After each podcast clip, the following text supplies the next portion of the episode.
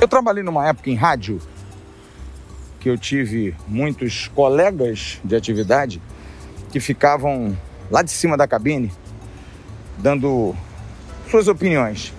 E aí, quando o treinador chamava o jogador no cantinho do banco, ele pegava o microfone e dizia: Olha, eu se sou o treinador, eu boto cicrano.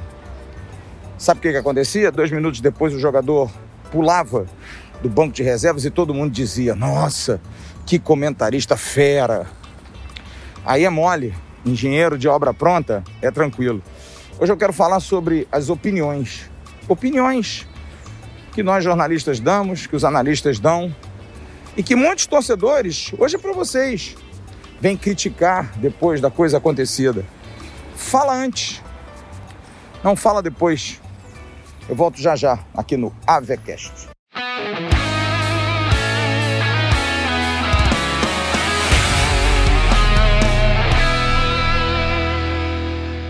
Alô, amigos! Alô, turma querida, ligada aqui no podcast do canal Atenção Vascaínos no Spotify e demais agregadores. Tudo bem? Nosso AVCast hoje vai falar de um assunto polêmico. Mas como eu não fujo, eu tenho que falar, né? Porque eu vejo muita gente que hoje adora jogar pedra. Ah, mas vocês falaram que o Botafogo não ia classificar. Ah, mas você falou que o Nenê era um tiro no pé. Ah, mas você falou que o Juninho não ia jogar. Ah, o Jean Faísca falou que fulano, o Lisca ia ser o treinador revolucionário do futebol.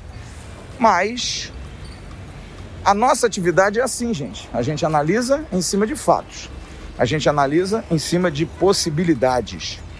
E um pouco também de experiência profissional daquilo que rola, né? Mas a gente não está aqui para acertar ou errar. Porque assim é a vida. Às vezes, você acha que uma coisa não vai dar certo e ela dá. Ou você nunca achou, por exemplo, você jovem, você não estudou nada para a prova, mas chega na prova, tudo que caiu, você tinha noção. E aí? Você estava certo ou você estava errado? Você tinha certeza de que não ia dar certo, mas pode dar certo. Os comentários, gente, são feitos em cima de análises, em cima de passado, em cima de. Alguns falam por opinião mesmo, por polêmica, que gostam de dizer o contrário, para criar, dar like.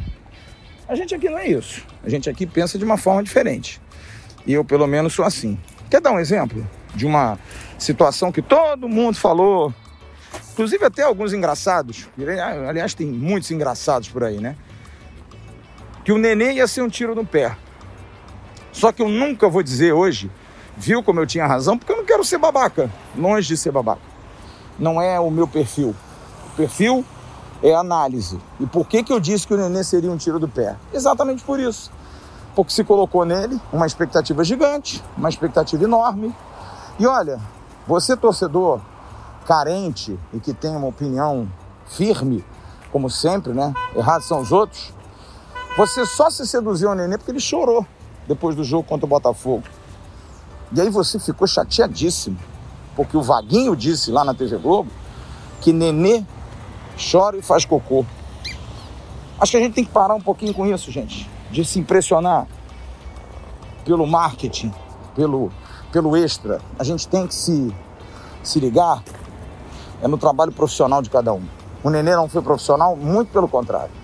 E eu fui bastante claro naquilo que eu falei e naquilo que eu disse a respeito dele. Acho que o Nenê seria um tiro no pé, exatamente porque ele não iria aguentar o repuxo. Porque quando ele chegou, tinham 15 partidas a serem jogadas e 10 partidas o Vasco tinha que ganhar. Gente, o cara tem 40 anos, gente. Não seria possível ele suportar isso. Não seria. Não seria possível. Não daria para ele. E aí hoje o torcedor fica chateado, por quê? Porque ele não deu certo. Ah, mas ele chorou. Chorou? Aí pode tudo? Sabe, eu acho que existem certas coisas que a gente precisa é, ter um pouco mais de calma e conhecimento para opinar. Não dá para a gente ficar chutando tudo no ar, assim, como se valesse a pena, né? É, eu digo mais uma vez que se o Nenê for protagonista em 2022, será outro tiro no pé. Só que agora no pé direito. Por quê? Porque o Nenê não vai aguentar, gente. Tem 41 anos. E aí vem o pacote Nenê, né? O pacote Nenê qual é? Ele não ser protagonista. Será que ele vai aguentar? Será que não vai subir o estrelismo dele de final de carreira? Entrar eventualmente? Porque isso acontecia no Fluminense. E por isso ele saiu. Ele não aguentou. Ele não suportou. Ele é talentoso, ele é, é craque? É, mas é complicado. É uma pessoa de personalidade difícil. É um cara que é uma estrela, gente. Então, por todas essas razões, eu acho que ele é um tiro no pé. Até porque ele tem que ser protagonista, salvador, num time morto. Entenderam? Mas isso a gente conversa antes. E talvez tenha sido uma das previsões mais fáceis que a gente fez. Porque eu sabia que isso ia acontecer. Sabia que mesmo o Vasco classificado, ele não ia aguentar isso tudo. Não ia, né? Não ia. Por que, que é muito fácil a gente bater no Marquinhos Gabriel, por exemplo? Que na minha ótica fez um bom ano pelo Vasco. Fez um bom ano. Se doou, fez números bons, mas o Marquinhos Gabriel não é marqueteiro. Não é um jogador que, que dê razão para o torcedor ser apaixonado por ele. Não é. Porque quando pinta um jogador bom num jogo, ele vira craque, ele vira gênio. Ué, quer um exemplo? MT. Ou você não elogiou o MT quando ele surgiu? Porque é muito fácil hoje a gente criticar, dizer que o MT é horroroso, dizer que o Juninho é horroroso. A gente faz o conjunto da obra. O Jean Faísca fez uma brincadeira no jogo de segunda-feira agora sobre a questão do Juninho e tá lá no Twitter apanhando dos entendidos, dos valentões de internet que acham que podem comentar tudo, falar sobre tudo. Ele fez uma brincadeira. E eu, inclusive, já falei pro Jean: vamos parar de brincar. É melhor. Porque as pessoas não conseguem entender. E como está todo mundo muito nervoso, inclusive nós, vem com pedras na mão. Só que é fácil, né, para quem está aqui, dizer que a situação é essa, porque vocês cobram da gente posição.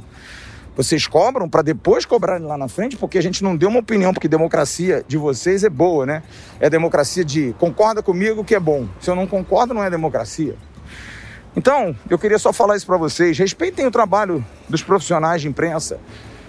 Aqueles que diziam, ah, o Botafogo não vai subir com esse elenco, você achava que ia subir só os botafoguenses, né? Porque é muito fácil você dizer que o Grêmio vai cair, né? Aí você está chutando. Você não acha que o Grêmio vai cair. O Grêmio não vai ser o fracasso que foi esse ano. Mas cair? Brigar para não cair? Então, gente, analista, tirando aqueles que gostam da polêmica, gostam da confusão, gostam da briga, gostam do like, tem muita gente séria que faz trabalhos. Tem muita gente que consegue fazer análises em cima de números, em cima de observações, em cima de experiência profissional.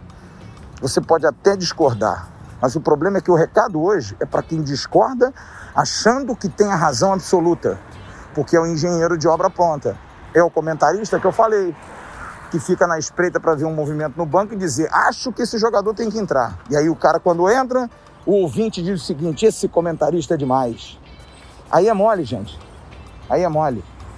Analisar qualquer coisa seja a situação econômica do país, seja a situação política, seja um jogador, analisar as pessoas é muito, muito, muito difícil.